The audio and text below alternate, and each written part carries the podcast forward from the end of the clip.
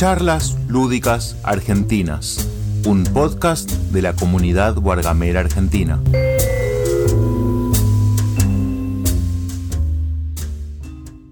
Bueno, ¿qué has jugado, Witty?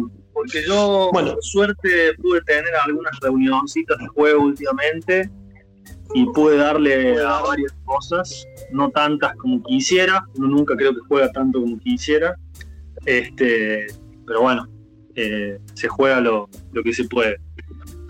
yo de lo que quise jugar, pude jugar una sola cosa, que yo haya querido jugar por tipo decisión propia de vamos a jugar esto, eh, que es el juego de Expanse.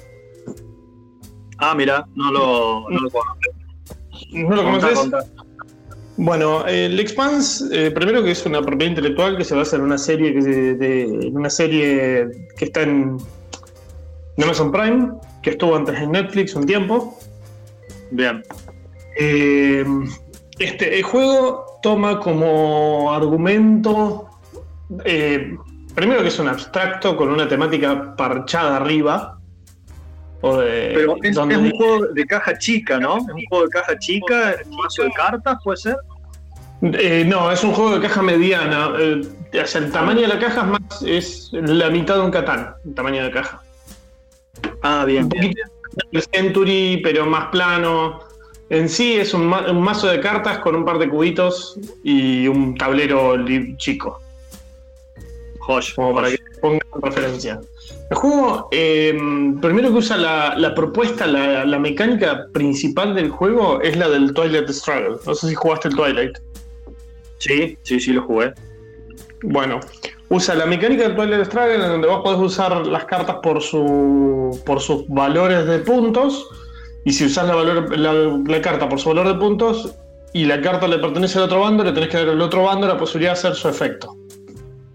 Bien, sí, sí, me acuerdo. Eh, dentro de ese concepto, el juego no tenés cartas en la mano, sino que todas las cartas son públicas y vos podés elegir perder puntos de victoria para elegir cartas que van a venir a futuro. Es algún pseudo draft. Eh, lo jugué en tres jugadores, que algo me pareció interesante respecto al Twilight Struggle es que lo, lo puedes jugar hasta cuatro jugadores y ofrece un re lindo desafío. Eh, te propone sacrificar puntos de victoria para ganar, para, para que puedas hacer cosas eh, para que puedas sacarle jugo a cosas futuras y al mismo tiempo tiene unos combos medios extraños que se van dando en el juego. Para poder dar una estructura de cómo se juega, es eh, vos tenés un tablero con un componente, con un concepto de mayorías, en donde hay muchos lugares. No voy a darle bola a la propiedad intelectual, que es irrelevante, pero tenés un tablero con locaciones. Sí, totalmente relevante. Es más, lo ves con cubitos y vos decís, pero boludo, tenés una propiedad intelectual hermosa para explotar y me pones cubitos. Claro, claro. Pero bueno, eh, tenés un montón de ubicaciones que tienen unos cubitos que se va a hacer todo un sistema de mayorías. Eh, después de tener las locaciones, hay seis momentos de escoreo, que pueden ser tres, por cómo es el juego. Eh, se sacan un set de cartas que están al costado, ningún jugador tiene ninguna carta en la mano, salvo que en su turno elija pagar puntos de victoria para quedarse con una carta en la mano para jugar en un turno posterior. Pero por defecto en el juego eh, se hace un draft de cartas donde un draft de cartas, tenés para elegir entre cinco cartas cuál querés usar y si usas unas que están más lejos en el turno, pagas puntos de victoria para usarlas y si querés quedártela, puntos de victoria extra para quedártela. En la propuesta de juego es 100% un juego de mayorías. Eh, en donde las cartas que incluso no te sirven a vos, cuando las usas, eh, las usas como, cuando las que no te sirven a vos las usas como puntos y después le tenés que dar, según un track de iniciativa, al jugador que está en primera iniciativa si le puede usar, si esa carta le pertenece a su bando.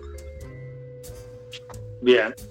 Algo no voy a explicar mucho más que eso porque después hay que empezar a mostrar minucias innecesarias.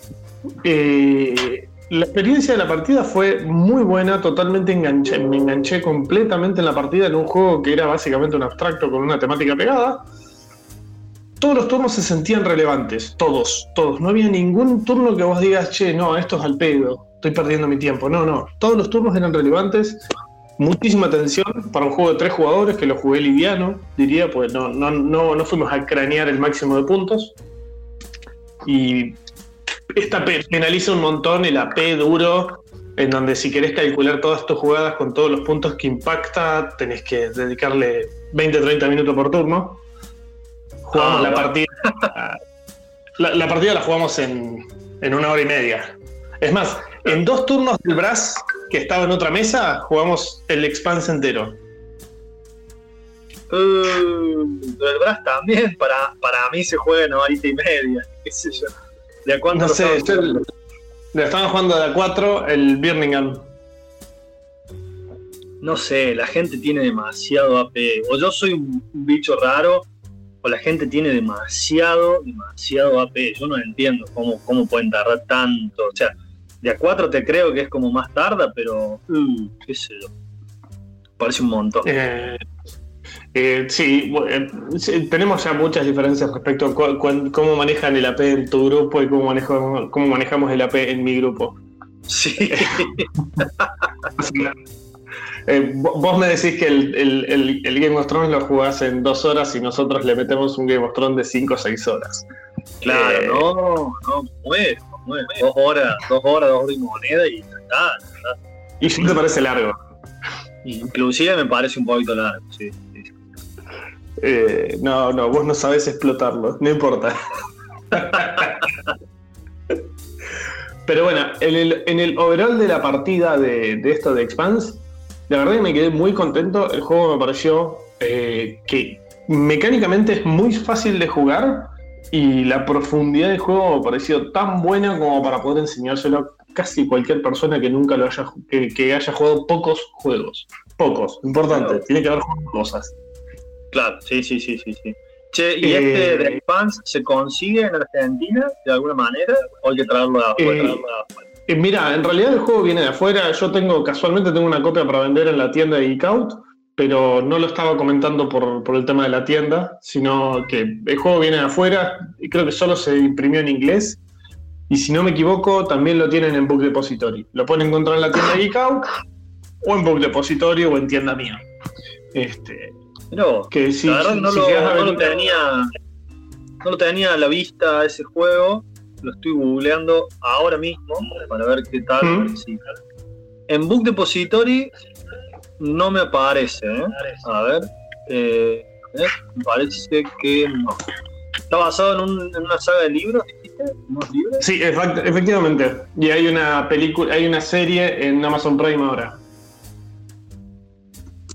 Bien, claro. No, no, por lo menos, por lo menos en Book Depository no me aparece.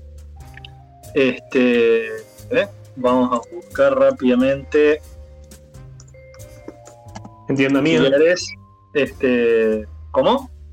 No, sí, sí, tienda mía, tienda mía seguro. Hay, un RPG de Expanse, lo estoy viendo. Ah, como detalle aparte que me comentaban, eh, Expanse, la serie, la, historia, nació a partir de un juego de rol. No. es tipo, oh, qué curiosidad interesante. No, no, no. A, mí esas cosas me interesan. Acá está The Expanse. Ah, lo encontré en la tienda Geek Out, efectivamente. Este es de WizKids, este gran editorial, a mi gusto. Eh, y bueno, en tienda mía, sinceramente, no lo busqué, pero eh, sabemos que se puede conseguir ahí. Así que, queda. ¿Querés agregar algo más del, juego? No, eh, hiper recomendable. Tengo que probar la expansión, que probablemente la termine jugando en TTS en algún momento, porque en teoría la expansión hace que haya más sensación temática. Y como me debían eso, claro. Claro tengo, que probarlo. Ahora contame vos, ¿qué, estuviste jugando? Espera que ahora me quedaría sacar la duda de tienda mía. Me parece que Estoy no lo, entrando lo mismo. No lo veo.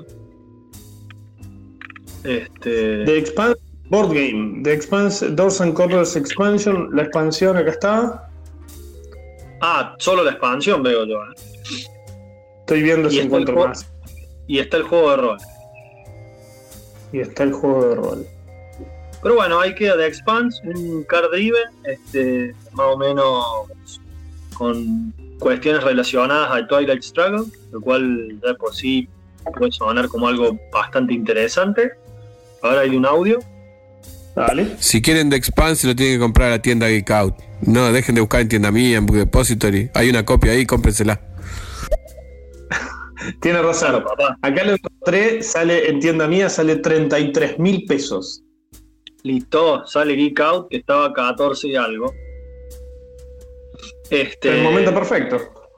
Totalmente, totalmente.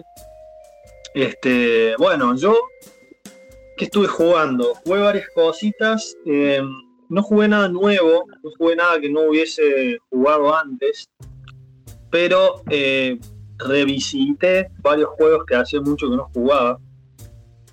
Eh, por un lado jugué Seven Wonders, eh, jugué, con la expansión Leaders.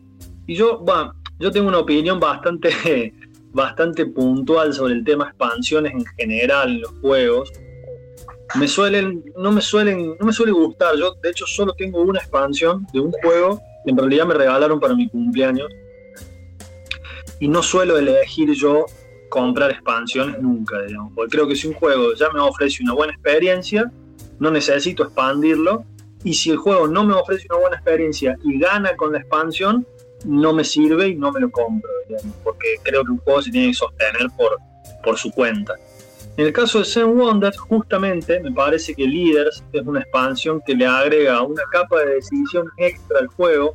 Por las dudas, bueno, creo que Zen Wonders es archi conocido, pero es el juego clásico de drafteo, digamos, donde vas expandiendo tu civilización mediante un sistema muy sencillo donde tenés una mano de cartas, elegís una para bajar, pasas el resto a quien esté a tu derecha o izquierda, depende de la ronda. Y eh, hay distintos tipos de cartas que vas a ir bajando, vas a ir gestionando un poquito los recursos, las monedas. Al final hay una serie de puntajes de acuerdo a los tipos de cartas que hayas bajado y quien tenga más es el ganador.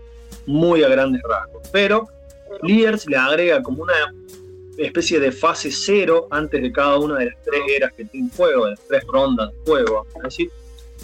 Y eh, vos tenés que elegir uno de tus líderes para bajarlo y pagarlo a ese líder y te va a dar o puntaje extra o algún tipo de habilidad nueva para, para el resto de la partida.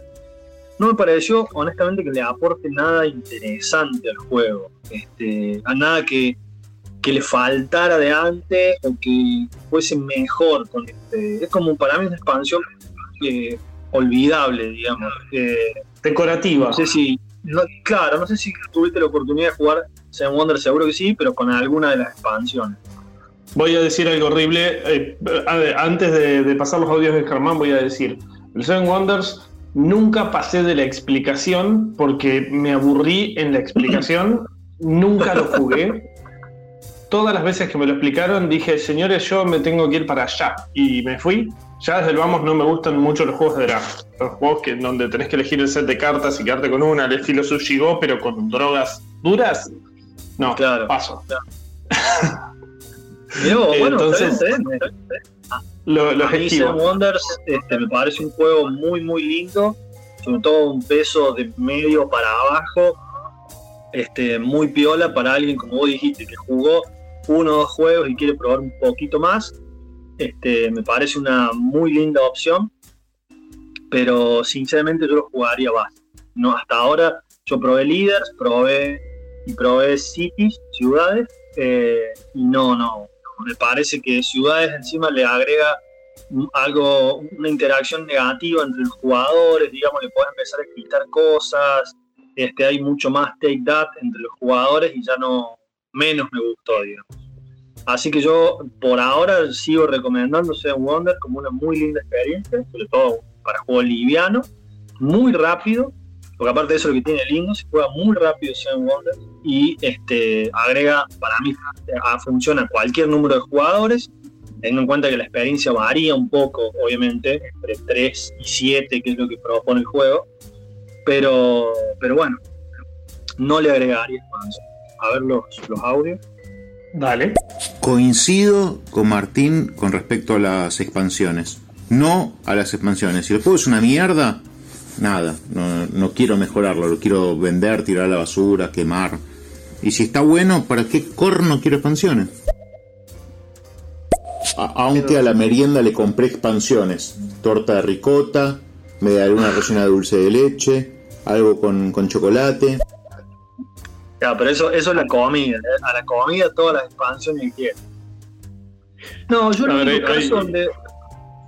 Decime, decime. Hay, hay una, una, realidad con el tema de las expansiones, es que en, en muchos casos existen para hacer más plata y en otros casos existen porque de repente se dieron cuenta que la misma un juego que está hecho mierda y la necesitan para resolver un problema eh, del juego. Eh, claro, ese es el tema. El tema es que si yo juego un juego que noto que está roto, que le falta, etcétera, no lo voy a querer expandir. Yo, digamos, quizá otras personas sí, es más que aceptable. Pero, porque es un tacaño, que no querés gastar más plata en el pobre autor. No, porque por ejemplo, qué sé yo, una expansión normalmente no te sale mucho menos que el juego base, depende. Y para eso me compro un juego nuevo, digamos, eso, yo, yo siempre considero eso. Quizás sí, es de, a ver acá, uh, mira Fran, Fran que es tremendo defensor de las expansiones.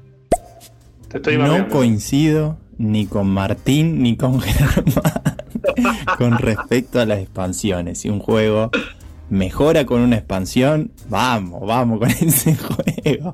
Eh, y probé líderes. Y las últimas veces que jugué Seven Wonder antes de venderlo, eh, lo jugué siempre con líderes. Para mí le agrega como una fase más rica. A mí me gusta, me gusta porque siempre, nada, cuando ya conocen muchas cartas y mucho de las otras cosas, que le agregue otra fase como una cosita más, siempre me gustó. Así que totalmente contrario a lo que opinan y eso es lo bueno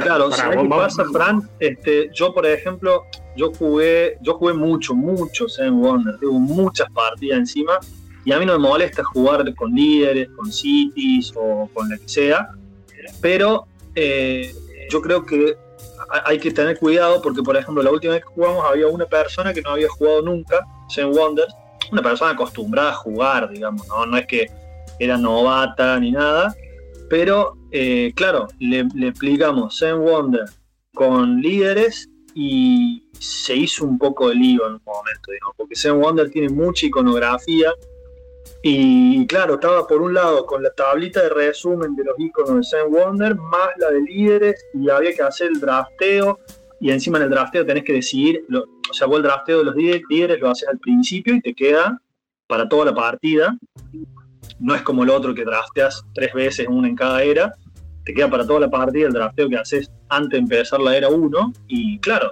por ahí ni pudo planear, digamos, porque obviamente no conocía las cartas, no conocía la iconografía, lo, que puntuaba, lo que no puntuaba. Eh, entonces, este, de por sí no recomiendo ninguna expansión para una primera partida, ni, ni creo que sean indispensables. Me parece que le pueden agregar algún interés cuando ya estás muy quemado de Seven Wonder, pero ahí en ese punto tranquilamente pasa a otro juego de drafteo y chao. Ahora después de los audios estos voy a defender las expansiones desde otro punto de vista, pero dale.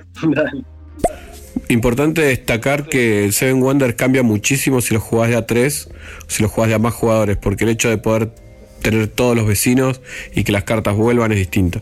Coincido en que líderes le agrega una capa estratégica que Cities no y ninguna otra. Digamos, la única expansión que podría recomendar para Seven Wonder es líder.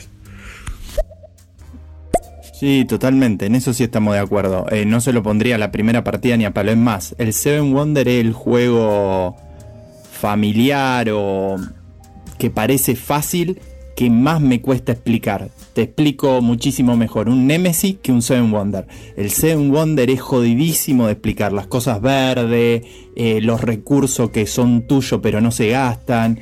Eh, nada, a mí me parece jodidísimo, jodidísimo de explicar. Eh, es de eso, de los pocos que digo, bueno, vamos a hacer una ronda y de mientras se lo voy explicando. No hago nunca eso. Y sin embargo con el Seven Wonder es la única excepción. Es cierto, es cierto. El Seven Wonder no es tan sencillo de explicar. Normalmente quien lo juega por primera vez juega toda la primera era y parte de la segunda hiper perdido. Así, Witty, ¿qué ibas a decir de la Bien. A ver, eh, yo, yo suelo ser de esas personas que les gusta explotar un juego. Bien. Eh, eh, generalmente un juego lo juego una vez y está bien, funciona, está bueno y si el juego me parece suficientemente bueno lo voy a querer jugar 6, 7, 10, 15 veces 150 veces como he jugado alguno, eh, probablemente más. Eh, y en ese concepto de la explosión empiezo a yo mismo eh, redefinir reglas que me parece que estarían buenas aplicar, me armo mis propias house rules y un montón de cosas. O sea, me gusta exprimir el juego al máximo posible. Y algo que me pasa cuando empiezo a exprimir un juego es que quiero material. Y no hay nadie mejor para generarle material a un juego que el mismo diseñador del juego. Cosa que pasa, no sé, ponele Galáctica dentro de mi cabeza, que yo sé que a vos no te gusta, dentro de mi cabeza Galáctica no funciona si no tiene las tres expansiones. Porque el agregado de las tres expansiones me parece que hace que el juego brille mucho más que cuando juegas el juego base, que es bastante pobre. Ahora, el, Game of Thrones eh, funciona, eh, o sea, no necesita expansiones, no le aportan demasiado y probablemente la última Madre de Dragones sea una expansión que está buena, que le, le aporta. Pero es como que todo depende de cuánto lo decidís quemar. Y cuando salen expansiones para corregir errores es cuando me parece que es una mierda la concepción y pierde mucho valor per se de la, del, concepto. Claro, pero ¿sabes qué pasa? Yo probablemente, o sea, vos me estás diciendo que eh, Galáctica no funciona sin las expansiones. Entonces, ¿qué pasa? normalmente, si juego un juego por primera vez, lo juego base. Entonces yo juego Battlestar Galáctica base y no voy a proyectar que con las expansiones, o sea, base no funciona, pero con las expansiones sí. Lo dejo de jugar y ya está. Ese es el tema. Entonces me parece que en un punto vos has jugado Battlestar Galáctica y te ha gustado lo suficiente como para querer explorarlo. Y después, con el devenir de las tantas partidas que le hayas dado, te das cuenta que te gusta más con expansiones que sin. Y está bien, digamos, pero yo parto desde la base esa, de que a mí un juego no me gustó, no lo voy a expandir. Y normalmente si me gustó y lo quiero explotar y todo, eh, trato siempre de que sea el juego base, porque hay veces que las expansiones a mí, nada, me, suena que quieren normalmente transformar el juego en algo que no es o ampliarlo al infinito y ninguna de las dos cosas me cierra. Está, más que perfecto. Eh, ahí tenemos un audio más. La, excepción grande que puedo decir en, juegos en donde la expansión le aporta pero no es necesaria es en el Terraforming Mars. Que para mí las expansiones le aportan, están buenas, pero podés jugarlo tranquilamente sin ninguna expansión y el juego sigue funcionando muy bien. yo, te Mars, sí. yo Terraforming Mars le agregué solo después de muchísimas partidas que le di la preludio porque vale simplemente te lo hace un poquito más rápido el juego. Un poquito, tampoco tanto. No noté, no noté un cambio así abismal, como dicen por ahí. Yo creo que la gente también es medio exagerada cuando habla de juegos de mesa. Eh, tiene sentido, normalmente la, gente habla de estas cosas, inclusive yo, ojo, en un tono muy, pasional muchas veces. Y es entendible, un hobby que despierta cuestiones pasionales pero este, yo no creo, no creo que, a Terraforming Mars le hagan falta expansión. Por eso insisto, es, un aporte, pero no, no es obligatorio, no es un must. Totalmente, totalmente. Eh, Dale, Germán. No, Fran, ¿cómo vas a hacer una ronda para explicar? Eso está prohibido. Prohibido. a ver, aquí hay un marco. Buenas comandantes, este, yo creo que las expansiones tienen que agregar algo nuevo realmente al juego para que valga la pena. Hay muchos juegos que tienen expansiones que simplemente te suman elementitos pero no le dan nada nuevo al juego. Eh, yo no soy de comprar expansiones, este, prefiero siempre que los juegos bases me alcancen y me sobren. Pero si no tiene ese cambio grande, si tiene ese, mejor dicho, si tiene ese cambio grande vale la pena. Si no, no, no me parece. Claro, el problema es que en ese cambio grande a veces ocurre que transforma el juego en algo que no es. Y eso es a mí lo que ya no me, no me copa, digamos. Un ejemplo, a ver, Catán. Catán hoy en día es todos los juegos. O sea, vos podés transformar Catán en cualquier cosa, o Carcassonne, por ejemplo, con alguna expansión. O sea, le agregar una expansión que le agrega dexterity al juego, o sea, le agrega destreza, tira unas fichitas ahí a ver si las emboca. Ya nos estamos yendo a cualquier lado, me parece. Si ya hay otros juegos Catán está bastante pervertido, per se. Claro, Carcassonne me refería también, que le, en el mismo caso, le pasa eso. O sea, ¿cómo me va a agregar una expansión que, me hace tirar fichitas así de, la mano al tablero? Me parece que eso no es el juego, digamos. Ya es una cuestión mercantilista de que el juego sea un comodín que sirve para cualquier cosa. A ver, Nico Fernández. Ante Terraforming yo difiero, creo que el obligatorio son los mapas nuevos, porque las corporaciones en el mapa core están muy desbalanceadas. Claro, pero las, expansiones ya son, ya son una, una expansión, las corporaciones. Eh, o, se refiere a, se refiere a cuando jugás asimétrico, digamos, no sé, ya nos dirá. Eh, los mapas nuevos no agregan nuevas corporaciones, solamente agregan eh, dos mapas nuevos que cambian un poquito el juego. A mi punto de vista es, un, es, es casi irrelevante. El problema que yo tengo con, con el terraforming es que en cualquiera de los tres mapas que existen, existe el lugar ideal para jugar la primera loseta. sí, sí, pero, no ganas, no ganas nunca sí o sí con, con cierta loseta. Uy, se nos está llenando de audio. Bueno, al final esto se terminó tratando de expansiones cuando íbamos a hablar de simples partidas, pero bueno. a ver, Fer. Está perfecto. Sí, sí, sí. Está vivo, está vivo. Pero te hago una pregunta, Martín. O sea, por ejemplo, el Seven Wonders Duel, que es un juegazo. Eh, me encanta el juego, le compré la expansión y lo transforma. Y es otro juego, y tengo dos juegos en uno. No veo cuál sería el problema de que un juego se transforme si el segundo juego también está bueno. Ah, no, no, para, para, Fer, te, te estás zarpando. En realidad el problema es que cuando vos a un juego le pones una expansión, difícilmente separes la expansión del juego y no volvés a jugar nunca más el original. No, sé si Martín opina lo mismo. No, no, depende. Yo supongo que, yo supongo que eso debe ser lo que ocurre en la mayor parte de los casos. Este, no, no sé, no se me ocurre, digamos, yo tengo ser Wonder Duel, pero en ninguna de las expansiones no se me ocurre jugarlo, o sea, volver al juego base, no sé, pasa que como yo no, no uso expansiones, puede ser cierto lo que dice Fer, y está bien. El tema es que yo a veces, yo lo que critico es cuando transforman el juego en algo que no es, para mal, digamos, o cuando quieren que el juego sea un comodín, como ocurre con Catán, Carcassonne, que tienen expansiones para lo que sea, digamos. Creo que se trata también un punto de estirar un producto que no tiene sentido. Este, a ver, a ver, audio, audio.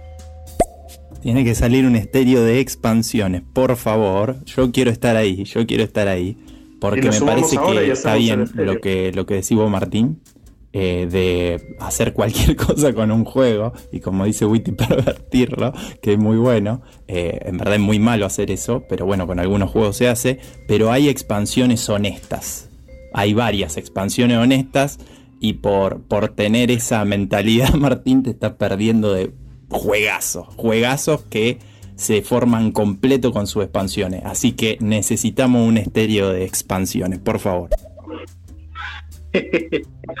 a ver, a ver, Germán. Pero si el juego necesita una expansión, no lo podés jugar sin la expansión, es porque el juego es malo. O sea, ¿cómo vas a decir, no, un juego que es el, no sé, de los 100 primeros de la BGG, por poner un parámetro, ¿no? Eh, ¿Cómo vas a decir? Ese juego, si necesita una expansión, es una mierda el juego. O sea, yo no creo que necesite una expansión. Te puede gustar más, pero necesitarlo no, ni en pedo.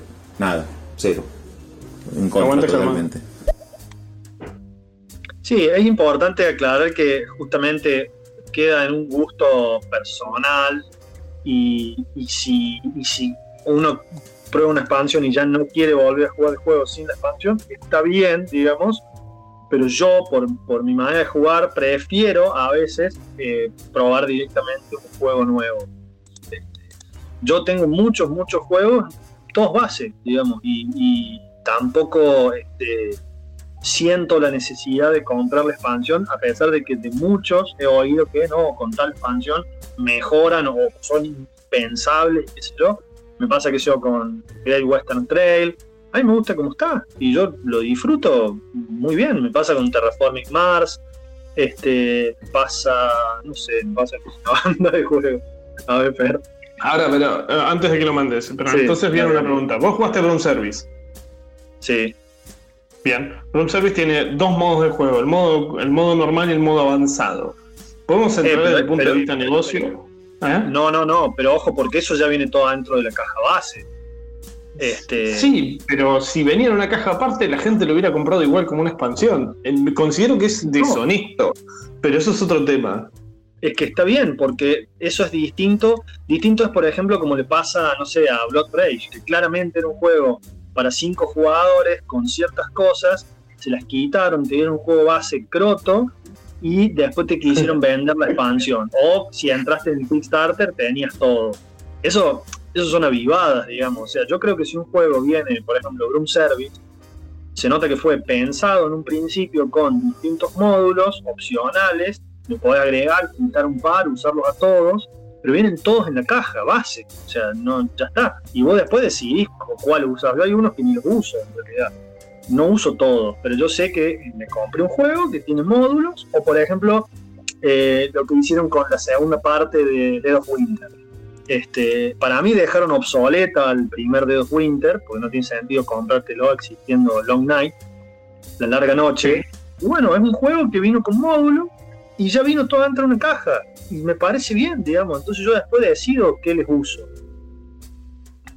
Sí, a ver, vamos, a ver. Ahora sí, vamos a ver unos audios. No es cierto, he elegido jugar con y sin la expansión del Seven Wonder Duel. Fernando es medio bala.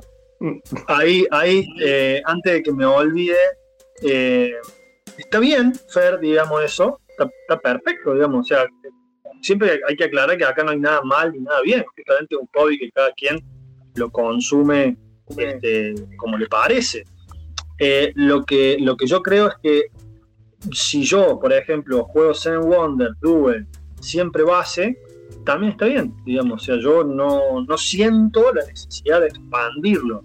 También que lo debo haber jugado, no sé, seis veces. Este, y por ahí el juego después se me agote. Y si a mí se me agota, porque siento, che, ya le conozco todas las cartas, qué sé yo, no, lo que yo voy a hacer es buscar un juego que quizás sea parecido, pero otro juego. Y ya está, chao. Este. Está bien. Vamos a ver acá. Dale, más audios. También podemos hablar de, expansiones en, los wargames, que por ejemplo son muy diferentes porque implican escenarios totalmente nuevos, utilizando las mismas reglas básicas. Te cambian todo la situación y la experiencia, pero utilizando siempre las mismas reglas. Eh, este, esta charla repentinamente se convierte en una charla sobre expansiones que no nos dimos cuenta. Está bien, está bien. Bueno, ahora hay que, hay que bancar la parada y sostenerlo. Está bien. Este, vamos a ver, vamos a ver a Germán. La expansión honesta, Fran, es la expansión que se quema. Uh. Tampoco me gusta eso de cuatro modos de juego, cinco modos de juego. Haceme un juego, flaco. Me vendés un juego, diseñaste un juego, no me digas, no, lo podés jugar así, asá, guaso. Ah, eso sí lo banco. Banco un montón, o sea, me, genera un montón de rechazo eh, aquella persona que no te dice, que te dice, mira, tenés ese juego para jugar estos 14. Es cierto, es cierto. Se pasa que eso se puede hacer bien o se puede hacer mal, lo de plantear módulos, ¿no? Yo entiendo, en el caso de Broom Service, a mí me parece bien, digamos, porque los módulos son, a ver, son dos o tres que le agregan detalles al juego que le podés poner o no poner y bueno, ya está. Pero, pero sí hay casos donde se nota que simplemente el diseñador te está haciendo decidir a vos y él nunca se decidió, digamos. A ver qué, dice Fran. Es como, es como, no sé, si, si te tomás el bondi todos los días, te tomás el, bueno, acá en Rosario está el 143, 144, y un día el mismo colectivo te cambia de 144 a 145. El número te cambia nomás, nada más. Y vos decís, no, no, no, yo quiero tomarme el 144, no el 145. Y no te lo tomás porque sos un terco. Y te quedás ahí esperando la nada misma, porque el 144 no va a venir ni nomás. Es aceptable la analogía, eh, no, Fran, no, no, no. no me cambies de bondi. No me podés cambiar de bondi. Se pudre la torta. Pero me parece una visión muy, o sea, está todo bien, cada cual. Eh, yo no soy, no es que compre las expansiones de todos los juegos, de hecho la mayoría mm, comparto. Pero si un juego está bueno, mejora con la expansión. Yo en esto lo banco a Fran, yo creo que eh, te estás perdiendo algo por rechazar expansiones. Si la expansión está buena, si el juego está bueno, la expansión está mejor, eh, ¿por qué no? Ah, ahí igual, Tincho, eh, vos, vos, referís la expansión. Vos no jugarías un juego que te ofrecen jugar directamente con una expansión. Sí, a ver, yo esto es un gusto personal. De hecho, arranqué esto diciendo que jugué Seven Wonder con la expansión Leaders, digamos. Este, no es mía la copia, claramente, pero. Yo no, compraría esa basura. no tengo ningún problema en jugarlo, digamos. Este, tengo, tengo amigos de compañeros del estudio, por ejemplo, que son como más suelo juntarme a jugar, eh, tienen juegos con expansiones, a ellos les gustan las expansiones, pues sobre todo si un juego les gustó, les gusta tener todo lo que hay de ese juego, y me parece bien, digamos, me parece bien. Eh, pero por ahí yo siento que a mí, a, a, mi gusto personal, digamos, me pasa eso. Yo siento que por ahí con un juego se me agotó o siento que ya no me divierte o lo que sea, eh, por, a veces por la guita que valen las expansiones, prefiero un juego nuevo. Este, y he probado muchas expansiones, no es que yo, ah, este juego con expansiones no, no me siento a jugar. Ah, me he cansado de jugar cosas con expansiones y en muchos casos me ha parecido bien, digamos. A ver, como digo, yo Terraforming Mars lo tengo con, con Preludio, que me lo hice print and play porque quería probar. Game of Thrones le hice también eh, print and play la expansión esta Festín de Cuervos, que es solo para jugar de a 4 al juego. Y jugué una partida y me gustó, gustó bastante, pero porque te plantea un escenario completamente diferente. Eh, claramente las expansiones son para analizar caso por caso y hay formas y formas de plantearlas este, a mí, en términos generales, no me atraen ni me llaman la atención la expansión. No quiero decir que sea algo 100% taxativo, o sea, tampoco soy así, este, pero nunca, nunca hasta ahora preferí una expansión me llamó la atención la expansión. Seguro que me estoy perdiendo. Vamos a dejar de hacerle bullying a Martín porque no le gustan las expansiones. este, así como me pierdo de expansiones, gano quizás en, probar juegos nuevos. Este, es así. Seguimos con algún otro juego. Eh, bueno. Dale, tiro, tiro otro para, poder salir del tema de expansiones y si preparar una charla más, más ordenada para por ahí mañana o la semana que viene. Eh, el, otro día probé el juego que se llama Argent, de la editorial Level 99. A ver, para tirar el audio así no queda descolgado. Ah, el de Consortium. A ver. Por otro lado, hay juegos que tienen, porque estoy siendo un poco tibio ahora, alguna poquita expansión que te hace cambiar algo, eso, o un juego que jugás mucho porque es corto. ejemplo, cualquier deck building corto de confrontación directa entre dos. Eh, eso hace que una pequeña expansión, que son dos personajes, eventos o algo por el estilo, eh, se pueda meter porque es más de lo mismo, es cambiarle un poquito, como un lavadito de cara. Pero si no, la verdad que no, me entusiasma. Re tibio. Star Realms. Eh, bueno, por ejemplo, bueno. Star Realms, yo tengo Star Realms y Colony, Colony Wars. ¿Qué sé yo? Colony Wars es un standalone, me lo compré en su momento en realidad porque quería jugar de a 4 y dije, no me voy a comprar otro Star Real. Compré Colony Wars, de paso eran todas cartas distintas. Y dije, bueno, y le jugué un par de partidas a cuatro a Star Real en su momento, así una banda. Pero tengo ahí, tengo los dos sets y de última, por ahí si juego alguna partidita de a dos con, con mi novio o con quien sea, este, con Gaby yo suelo jugar de a dos, con nadie más. Y, y, bueno, este, sale uno o el otro, pero es indistinto, no es una expansión y he, tenido muchas decepciones con expansión. Entonces ese es el tema. Para mí es peor una decepción con una expansión que con un juego base. Porque un juego base de última me lo saco encima más fácil que una expansión. Este, Y respeto totalmente la gente que consume expansiones. Me parece, parece perfecto. Y si me invitan a jugar, de hecho, vos me hiciste jugar Battlestar Galactica con todo metido encima, digamos, aquella vez. Este, y bueno, este, y, no me acuerdo si tenía dos, tres, tenía un tablero personalizado de ustedes que lo habían hecho en mat, este, y, bueno, le, dimos, le dimos con eso. Fue perfecto. Por cierto, para el que no sabe, Sandwich Wars va a tener una expansión que va a salir el año que viene.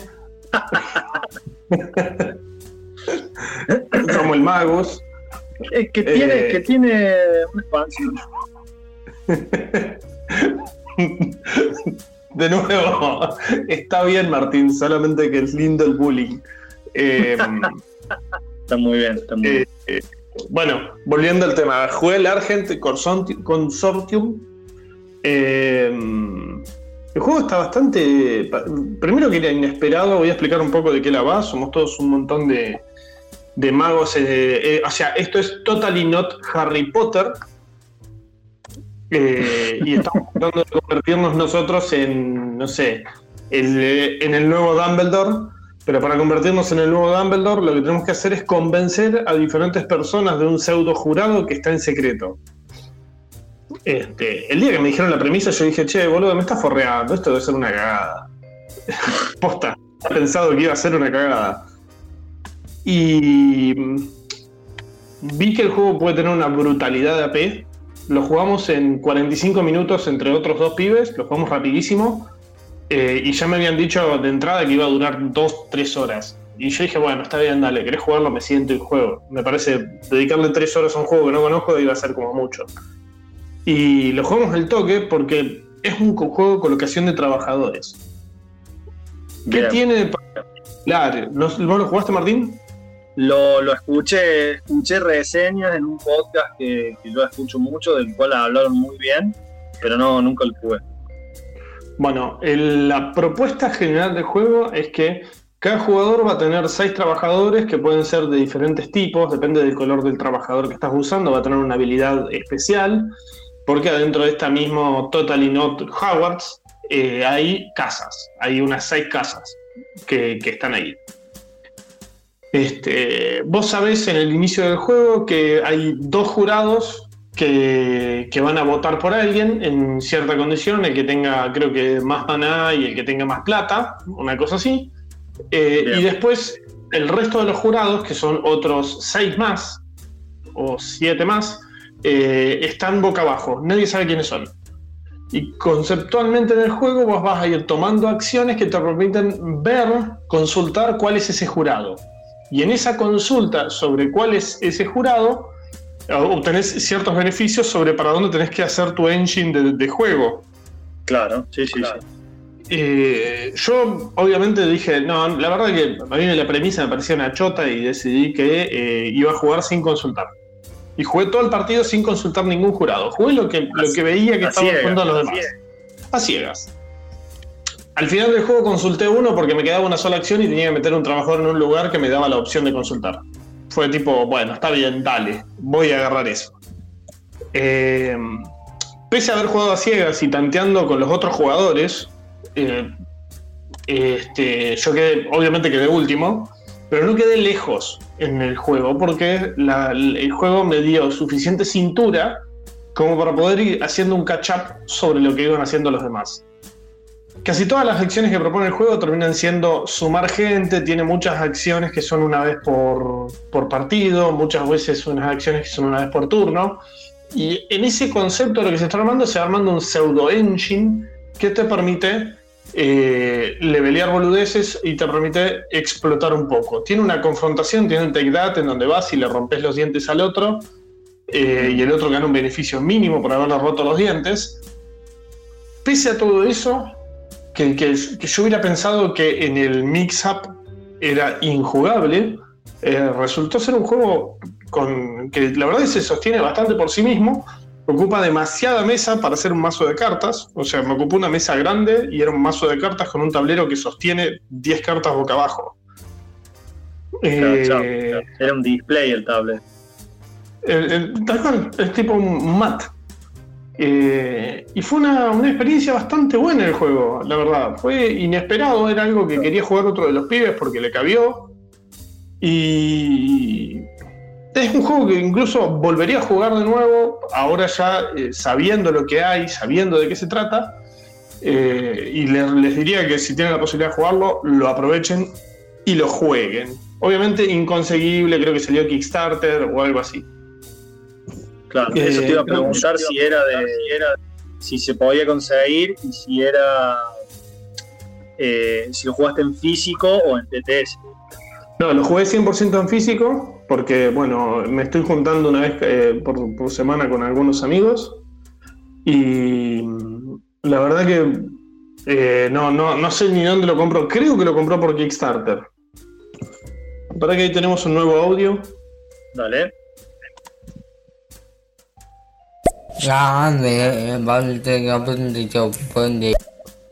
Listo. Bueno, suele pasar. Eh, eh, después, eh, contame vos del otro juego que, los otros juegos que has jugado, pues yo todavía tengo como tres más.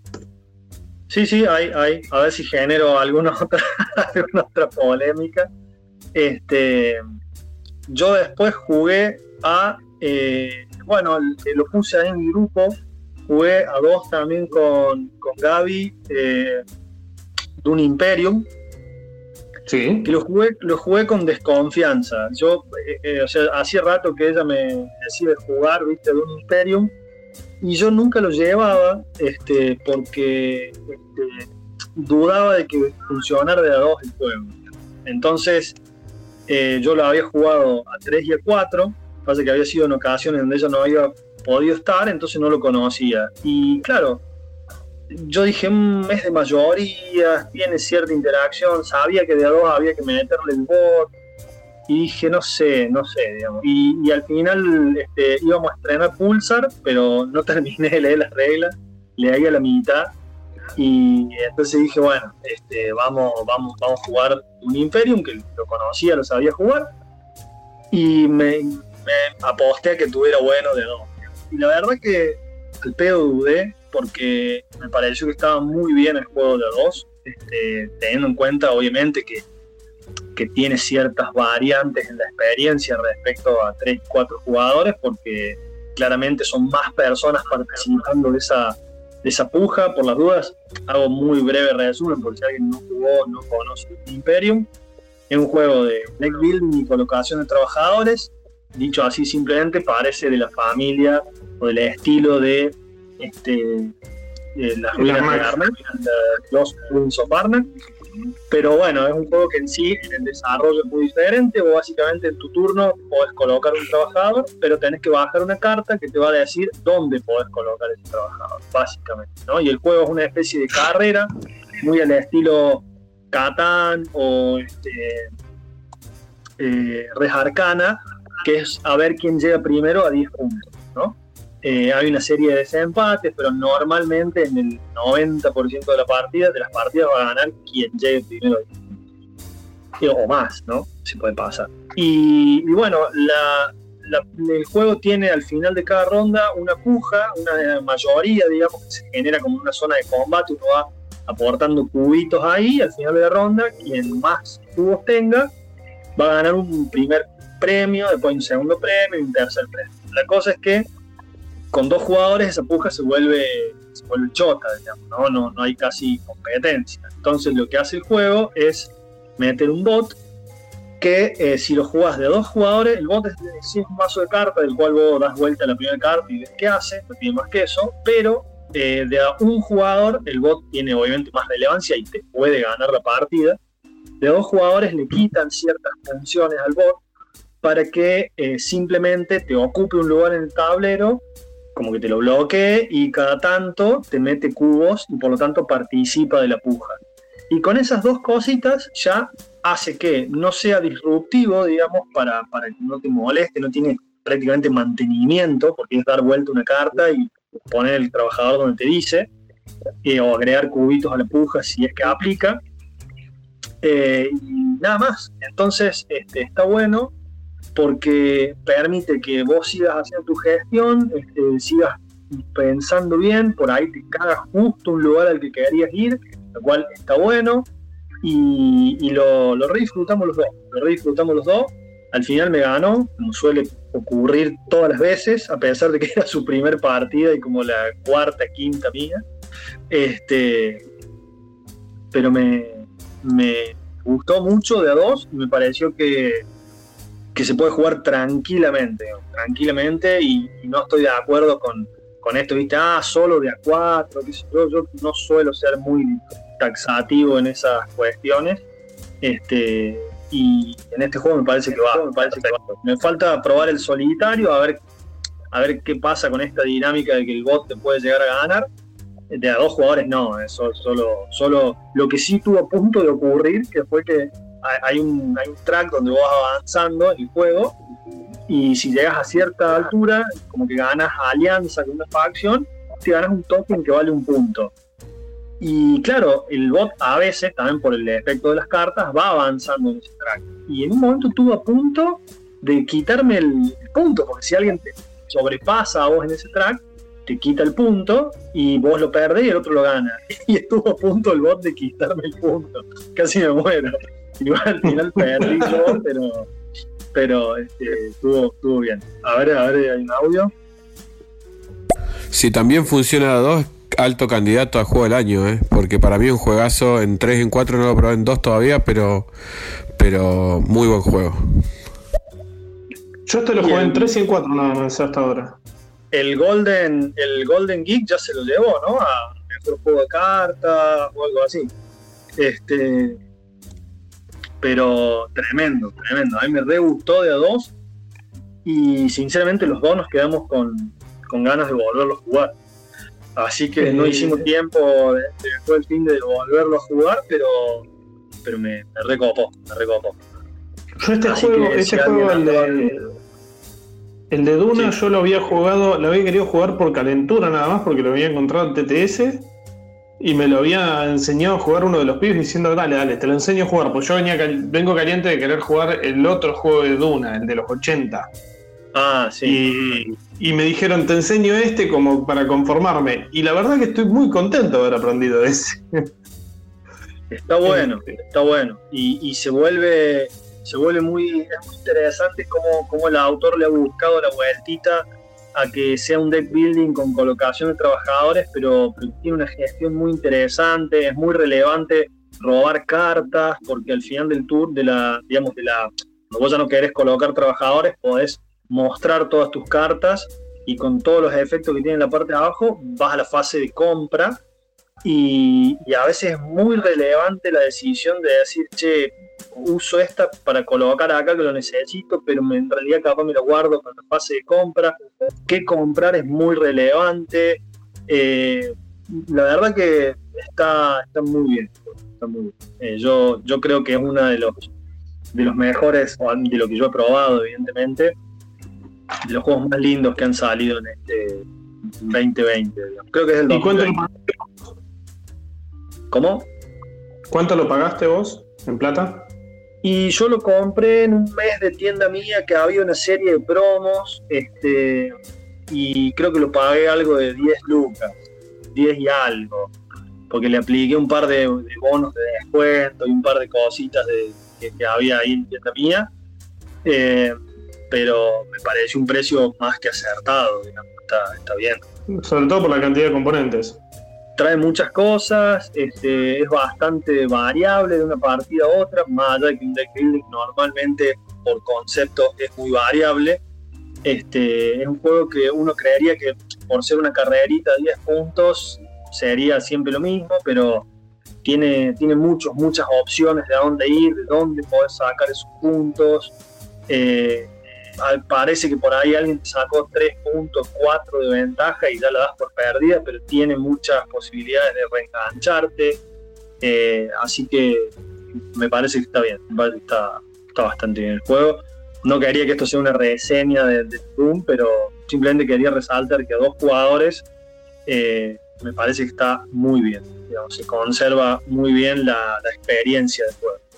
No lo jugué nunca de uno, quizá en algún momento le dé la chance, pero estoy seguro que puede estar bastante bien Conceptualmente, cuando vos eh, jugás un a qué jugamos, cuando hablamos de este concepto, estamos haciendo una reseña de un juego y sacándole el Muy juego. Bien o mal, pero estamos haciéndolo. Bueno, ahora voy a saltar a un juego que jugué casi por obligación.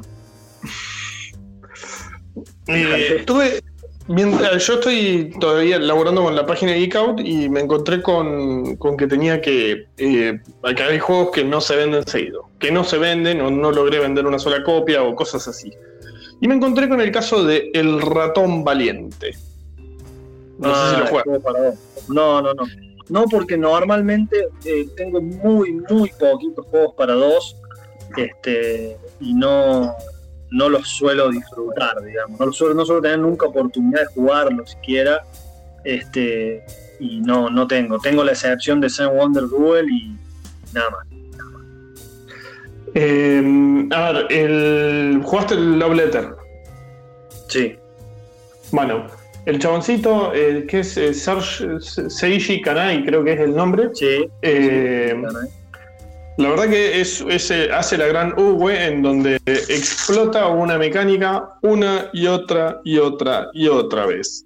Eh, Rotón Valente para mí no se separó lo suficiente del de Love Letter, por más que, el juego es diferente, te propone otra cosa. Eh, lo que te dice el juego es que vos tenés 8 cartas, cartas que van del 0 al 7, las tenés las 7 en la mano, las 8 cartas en la mano, y vas a de a una jugarlas tipo, los dos seleccionamos la carta al mismo tiempo y la revelamos al mismo tiempo y hacemos un PvP entre esas dos cartas.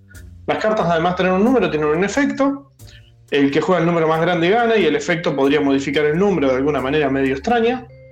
Pero la sensación que me dio es que es muy poco lo que me ofrece el juego al lado de su papá Love Letter. Claro. Siendo que el Love Letter a mí no me gusta tanto. Eso lo jugamos creo que una vez con vos, Martín, eh, hace unos años. Sí. El, de, Batman. el de Batman, que lo sigo teniendo. Y el Love Letter, o sea, ganó puntos el Love Letter por haber jugado el ratón valiente. así, de, así de, extraño. Ese juego lo voy a recomendar a una persona que nunca jugó nada. Eh, y está bien para alguna persona que nunca jugó nada. Pero si vos empezaste ya a conocer juegos que funcionan en dos jugadores, microjuegos de dos jugadores, se caga de hambre el juego. Eh, les diría, che, pruébenlo, jueguenlo. Eh, pero la realidad es que esperaba poco y me dio lo mismo que estaba esperando. Eh, es horrible, porque tengo todavía cinco copias para vender. sí, sí, sí, o sea, yo creo que yo creo que es, o sea, no lo jugué al ratón valiente, pero la experiencia del Love Letter a mí me pareció bien. Estaba muy lindo el juego, pero se me agotaba rapidísimo, más de lo que de lo que me hubiese gustado. Entonces yo creo que es un juego que está bueno, pero hay que darle aire. Hace no mucho lo volvimos a jugar eh, justamente con los chicos del estudio. Y claro, hacía una banda de no lo jugaba, pero mucho, mucho. Eh. Ellos tienen el Love Letter eh, de Hora de Aventura. Eh, y, bueno, eh, lo jugamos y estuvo bien, estuvo bien. Pero claro, ya se me había como refrescado la, experiencia en mi mente que estaba medio olvidada. Entonces me pareció muy bien. No es un juego para, para jugarlo muy seguido. No es que eso lo haga malo, pero creo que creo que no es un juego para darle, viste, pa, pa, pa, o cada le das un montón de partidas al hilo y después lo, lo planchas un año y bueno, está bien, es para sacar muy ocasionalmente, pero yo creo que el Love Letter, que es lo que jugué, cumple su función bastante bien. Un juego de cartas muy sencillo, son 16 cartas, creo que no, no sé si se puede lograr algo más interesante con eso. Tengo que reconocer, eh, como aclaración aparte del Love Letter, es que la, vez, la primera vez que lo habíamos jugado, que lo jugamos nosotros, que los dos lo jugamos por primera vez, eran como las 6 de la mañana y habíamos jugado ya como 45 juegos buenos. Sí, sí. Eh, eh, en, un final de evento y, por contraste el juego había perdido mucho, mucho poder. Ahí es donde baja. Ahora, ¿qué, más has, podido jugar vos? a ver, he jugado... bueno, seguí por, por fin, después de una banda de tiempo que no, nos pudimos juntar. este, organizamos una reunioncita con el grupo de Gloomhaven eh, para seguir Joseph the Lion, que es eh, la, el standalone sería de Gloomhaven, la versión live, no sé como quieras decirle. Adelante, espera, voy a poner un audio de Ezequiel. El Love Letter también va ganando con sus diferentes versiones, eh, empezando por la versión del, del Señor de los Anillos, ya le empieza a meter cambios sin agregar demasiadas cartas. Después el Lovecraft Letter es una joya, sí, tiene un tercio más de cartas, digamos, es más largo, pero es mucho más interesante con los poderes de, de locura. Y ahora el Love Letter de Marvel, haciéndolo uno contra, contra varios, elimina la eliminación de jugadores, así que también se pone más interesante.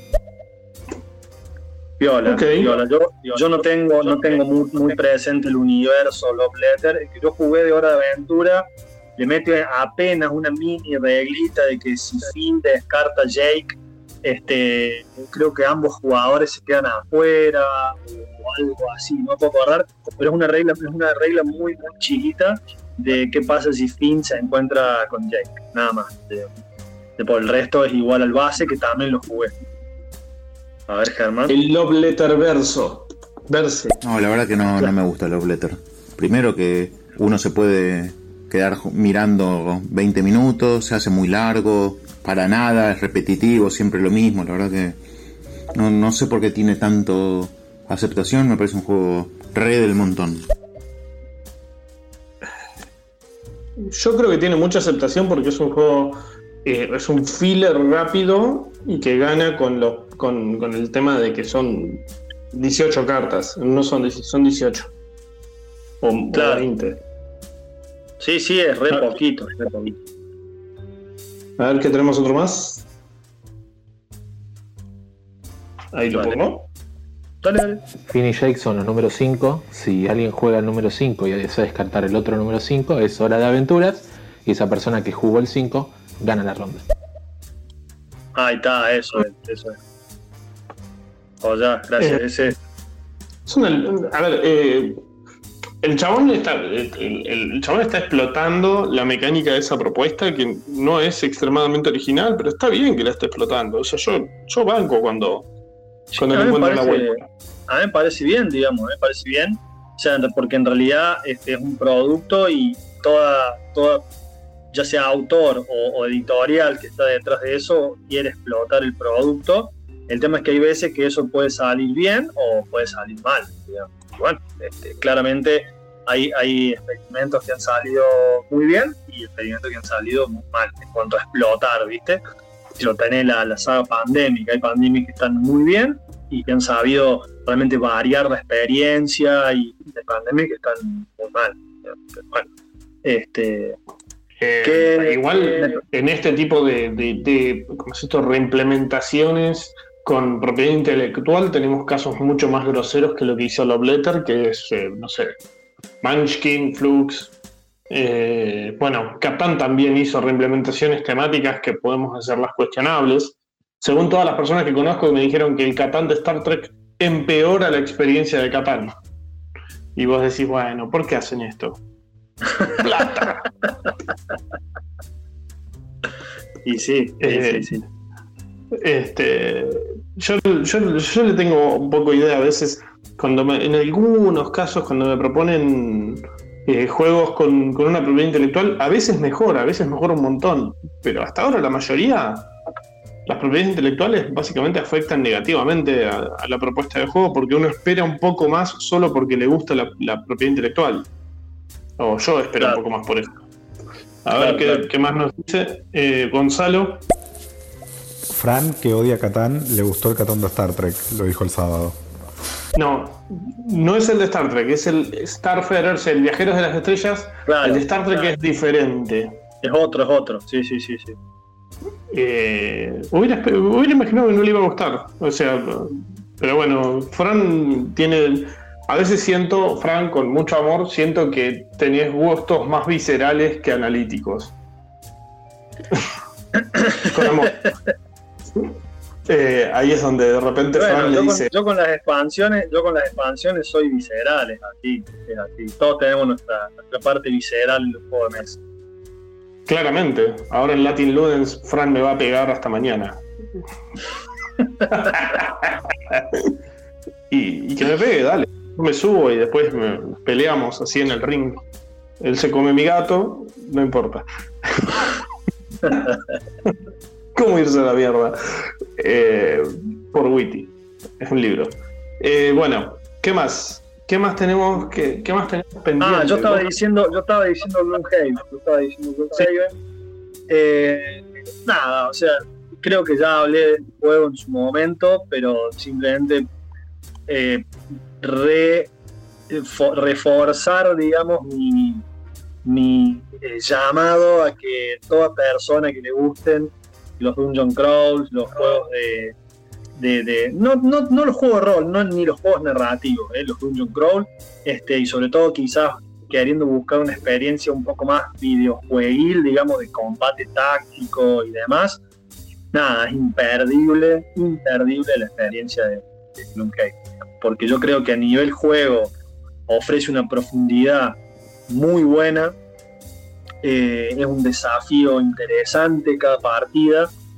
Y particularmente Jaws of the Lion tiene las ventajas, son muchas, este, por sobre el juego base, obviamente tienen cuestiones inferiores también en muchos aspectos, pero yo creo que como producto está muy bien porque te da la experiencia de, de, de Gloomhaven con un gasto infinitamente menor, es una caja mucho más chica, lo seteas al toque, eh, lo jugás al toque. La duración de la partida después en realidad es la misma, o sea, desde que empieza el turno 1 hasta el turno último. El tema es que hay un setup y un guardado al principio y al final que te los redebo jugando el Haven, a menos que inviertas mucho en la organización de todo ese material. Mucha plata. Eh, pero eh, lo que tiene Jaws of the Lion es eso, la mecánica está intacta, inclusive refinada en muchos aspectos. Eh, yo que he jugado muy mucha cantidad de partidas al Gloomhaven lo noto. Los personajes, como son solo cuatro personajes y no tenés la posibilidad de cambiarlos, en Gloomhaven, of the Lion, es, están más refinados, digamos, son, son, son más grandes los personajes. En Gloomhaven están más orientados a una sola cosa, porque total los vas cambiando. Acá como solamente son cuatro, son más versátiles y, tienen más variedad dentro de sí mismos, digamos, lo cual también está bueno, es un poco para suplir la posibilidad la, la, imposibilidad de cambiar de personaje.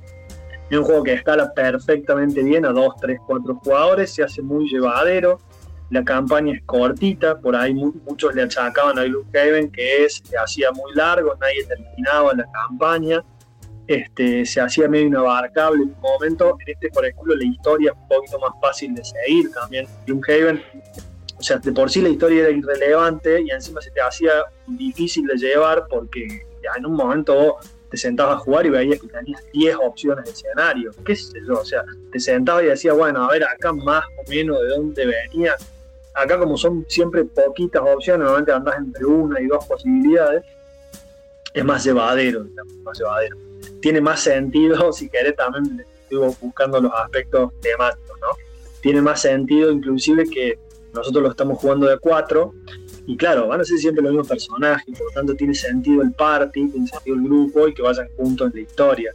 En Gloomhaven nos reíamos porque, claro, cambiamos de personaje cada rato, en un momento nos dimos cuenta que era tipo los Avengers, ¿viste? O sea, van, van entrando y saliendo personajes del grupo y de repente estábamos siguiendo una historia de la cual lo, los protagonistas iniciales no estaban más ninguno de los cuatro. entonces, entonces decíamos, che, ¿y qué, me motiva a mí a seguir acá? Estábamos como...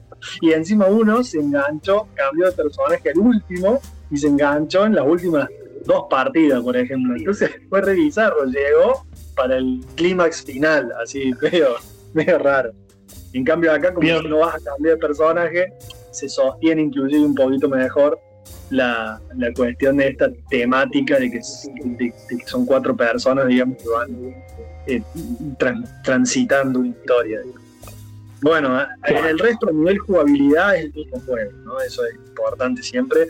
El mismo juego anda muy bien, es muy interesante la toma de a mí me encanta. Y, siempre a mí me sorprende cómo el tipo, el diseñador o quien sea su equipo de desarrollo, han logrado un balance donde normalmente ganas en las últimas dos cartas, digamos. O sea, es muy fino, inclusive teniendo en cuenta el azar de que podés errar ataques, podés pegar críticos, y todo está todo tenido en cuenta y es muy, muy fino el balance del juego. O sea, eso es lo que más nos sorprende cada vez que jugamos, porque te das cuenta de que si perdés es porque te equivocaste vos. O sea, no pasa por ahí. Sí me pasaba en juegos como, como por ejemplo, que, también juegos que tienden a ser más mecánicos, como Leyendas de Andor, que no es un juego de rol, ni narrativo, ni nada, tiende, tiende más a la experiencia de esa de resolver el, puzzle y ser más mecánico sí me pasaba que a veces me, generaba esa, esa contradicción de decir al final, me está ofreciendo un problema a resolver, lo pienso, pero pierdo porque tiré cuatro veces y me salió mal las cuatro veces, Entonces, este, eso generaba frustración a mi gusto en Leyendas de Andor. Pero no, Heaven tiene un balance, balance, me parece que está tremendo. A mí me parece un buen juego. Yo hoy día lo estoy jugando por, Steam. Eh, gana, gana puntos, o sea, por Steam para mí gana puntos por el hecho de que al mismo tiempo se ve lindo y lo puedo jugar casi eh, casualmente. Con un amigo, de repente, bueno, a las 11 de la mañana, che, hacemos una partida, dale. Me conecto, en media hora hacemos una partida y sigo con mi vida. Eh, claro eh, el juego para mí gana por muchos lugares, hay mucho por explorar. En un momento dije, el juego se va a volver muy repetitivo, muy choto. Y después, yo qué sé, descubrimos un nuevo ítem y ese nuevo ítem me pareció que de repente levantaba la experiencia porque había mejores formas de establecer el concepto de la estrategia del juego. Eh, claro. Yo también recomiendo el, el, lo recomiendo mucho. Me gustó mucho la experiencia de la versión de Steam, pese a que tiene eh, bugs todavía porque están en beta. Sí, pero, sí, están desarrollados. Pero siguen metiendo cada vez cosas nuevas que valen la pena y que van ganando puntos. No sé si por encima del juego de mesa, porque la experiencia de tener las cartas, de tener todas las cosas es muy alta, pero eh, la experiencia del desafío sigue siendo buena pese a cambiar al formato digital. Eh, yo me estoy amigando cada vez más a la tecnología y a esas partes porque, porque están buenas, yo qué sé. Eh, y yo, lo, tengo, lo tengo también en, Steam y parece que está muy bueno. o sea, obviamente prefiero jugar el juego base, pero pero eh, sobre todo quizá cuando lo terminen de pulir y que sé yo, pasa que se va transformando cada vez en una experiencia más de videojuego y, bueno, este, qué sé yo, también eh, para eso también prefiero jugar videojuegos. De hecho, con Gaby también nos estamos pasando de a dos el Divinity Original Sin, que es un juego de rol entre esos RPG de PC pensados para jugar de a varios. Me parece pero de lo mejor, excelente, digamos, el 1 y el 2. Pero es un videojuego, no, ya no, fuimos del juego. Este, claro. Pero bueno, pero bueno volviendo al tema... of the Lion, eh, aprovechelo quien pueda, quien tenga interés en ese tipo de experiencias. No lo jueguen esperando algo trayero como, como Descent o, o Soul y estos, que igual son buenos juegos, pero es otra cosa, esto es mucho más analítico, mucho más estratégico, mucho más este, esto de gestionar muy bien tus cartas. Eh, y, bueno, eh, me parece, una experiencia muy peor. Eh, pero bueno, ya yo estableciendo el último juego que, que, o sea, jugué muchas cosas más, pero para darle cierre a este, esta charla, voy a hablar sobre en realidad un reencuentro con un juego que no estaba dentro de mis planes reencontrar eh, y que lo expliqué de nuevo por el local, me, pidieron alguien y se lo expliqué. Es el Bienaventurados. Uh, ese le jugué las partidas en la época de los, de los Alfonso y nada más. Eh, a ver, desde el punto de vista mecánico, tiene una parte rota que es el tema del bautismo. Vamos a, vamos a dejar de lado un poco la concepción de, de la religiosidad del juego y hablar a nivel más general sobre la mecánica del juego, que sigue siendo un Sushi Go, un Seven Wonders. Pero Sí, la- más Sushi Go que Seven Wonders. mucho más Sushi Go, está muchísimo más cerca del Sushi Go. Lo que tengo que decir es que la recepción del juego con la gente que lo tuve que explicar fue realmente muy buena. Todos tuvieron que tomarse la temática de forma sarcástica. Eh, porque, bueno, hay, cuestiones más personales de la forma de análisis, la forma de evaluación de los temas y todo lo demás. Pero el juego fue una, fue una experiencia bastante grata. Es un juego que, que- que quedó muy olvidado porque la temática eh, lo penaliza en el público general. Pero sigo dándole puntos como un juego que está bastante bien. En realidad, como, como un rip-off de un juego bueno que, no, lo, no lo cagaron o no siento que lo hayan cagado. Este. es- y aparte, es, es un juego relativamente. es bastante económico, está como 1300 pesos para el paquete de cartas que tiene, la calidad está buena, las ilustraciones son correctas para el, para el juego. Lo único bueno, la temática te la baja un montón, a menos que, bueno, vos vengas del palo, del palo religioso. Pero. Sí, no, no, a mí me pareció un juego muy correcto. Lo que pasa es que yo no superé ese, ese justamente ese error que tiene de plantearte cartas que son necesarias para avanzar, pero al mismo tiempo el mazo está totalmente mezclado, entonces tranquilamente pueden haber quedado al final, que encima nos ocurrió las dos o tres veces que lo jugué, y por lo tanto te quedas súper trabado. Eh, entonces nada, me pareció que para pa- inclusive dentro de lo que propone, prefiero jugar Sushi Go, digamos. pero no me pareció para nada una mala propuesta. Ese, que- que- que- o sea, lo, lo reviví porque uno de los pibes que tengo laburando acá en el local me dijo, che, ¿de qué se trata? Y la verdad que revivir las reglas no fue difícil. La concepción de que el juego en realidad no es, no es competitivo, sino que en realidad la propuesta del juego es que sea cooperativo. Entonces cambia un montón la propuesta a dónde está yendo, porque va a ser todos los puntos que hagamos entre todos. Y ahí como que ganó su, su cuotita decente. Después de que lo Sí. expliqué, bueno, claramente vendí copias. Es que sí, sí, sí, sí. Pero fue, fue una- un, lindo reencuentro de un juego que yo no tenía planes de reencontrar eh, y valió la pena. Esto que sería como ya el final. No, me De- parece genial, me parece genial. O sea, de hecho, hay que revisitar ese tipo de juegos, los juegos nacionales, para mí todas las veces que se puedan. También, no solo para, no solo para rejugarlos, también para. Este, yo creo que yo soy un gran defensor de que a los juegos nacionales hay que tratarlos con el mismo respeto que a un juego extranjero.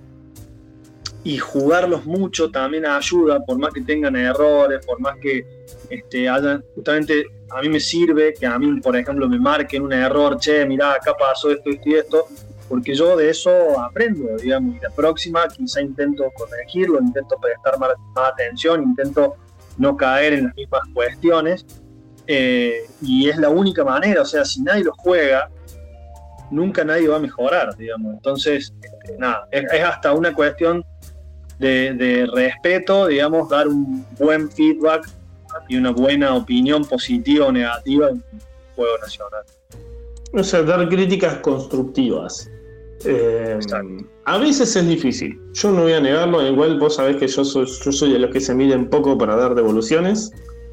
Eh, a veces dar críticas constructivas sobre algunos juegos nacionales se- o importados incluso se vuelve una tarea que considero difícil, mm, porque tengo que poner mucho de lo que a veces no tengo para, para dar ese feedback, que por ahí a un chabón que viene con un proto se lo doy con, con la suficiente tranquilidad, aunque no le guste la respuesta.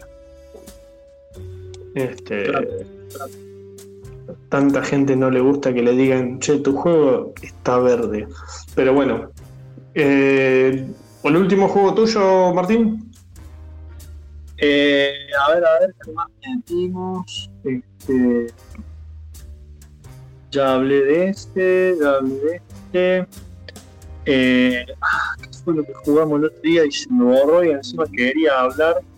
Ah, bueno, jugamos a un juego, el último ya del que voy a hablar para tampoco hacerlo tan largo, pero jugamos un juego que vos sabés que en las primeras veces que lo jugué me gustó y después las últimas veces que lo jugué ya no me gustó. Y me parece que podemos entrar en este tema de las expansiones de nuevo, porque es un juego que siempre dicen no, no, obligatoriamente con las expansiones, y es eh, Roleplayer, que lo trajo Buró.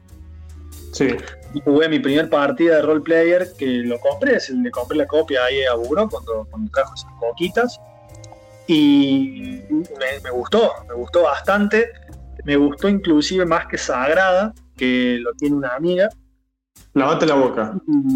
Este, pero bueno, justamente hay, me tenés que dejar llegar a la, a la conclusión. Eh, estábamos hablando de la primera partida, ¿no? Entonces después lo jugué una vez más, lo jugué otra vez más, y después medio que lo paré al juego, me llegaron otras cosas entre medio. Eh, a, mi pareja Gaby no le gustó tanto, entonces no lo seguí jugando mucho de a dos con ella. Y bueno, el otro día lo llevé a una reunión que tuvimos con los chicos del estudio y este, bueno, lo, lo jugamos de a tres.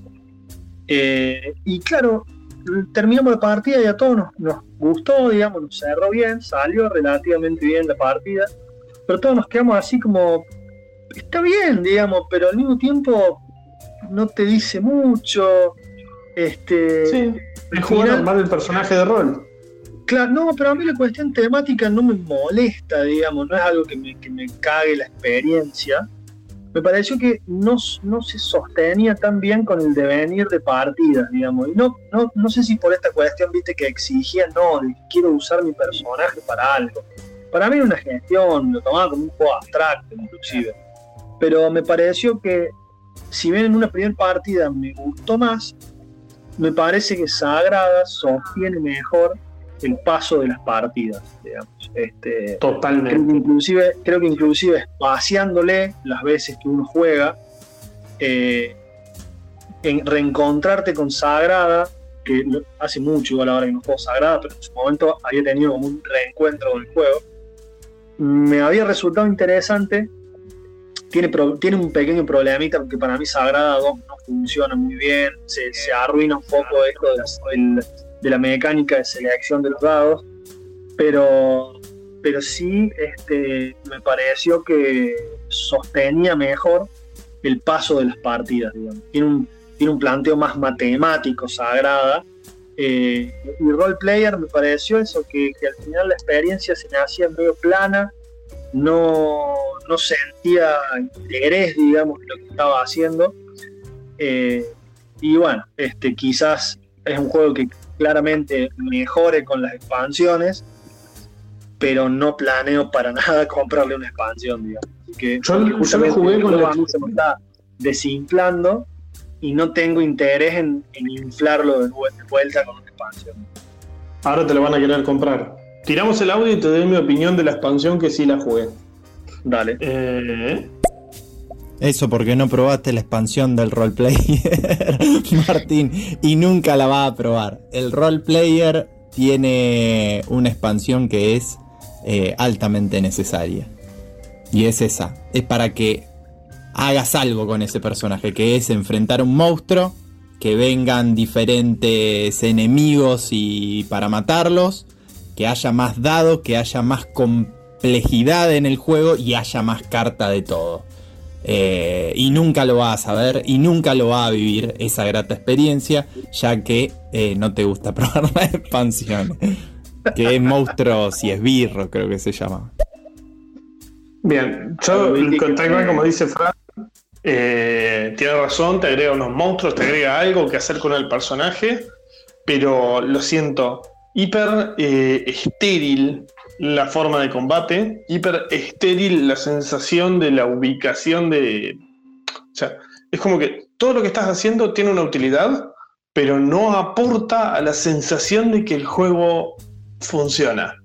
Eh, da la sensación de, sigue siendo dando la sensación de ser un juego solitario, eh, mucho más solitario, incluso yo lo sentí que el, que el Sagrada, que el Sagrada, en realidad toda la parte de draft es lo que le hace que sea un juego en grupo y no un solitario. Sí. Y, y, es como que le clavaron una temática arriba que tampoco le queda bien para mi punto de vista. O sea, fue tipo. Salió muy verde el juego. Eh, y lo, juego con la expansión, lo mejora la expansión, hace que tenga utilidad. Pero, señores, hagan un juego que tenga. Concretamente, concreta, porque yo quiero defender mi punto, ¿no? Pero concretamente, ¿qué le agrega la expansión? te aparecen unos esbirros a los cuales vos los vas matando, te van dando algunos bonus, algunos bonuses, algunos puntos por haberlos matado.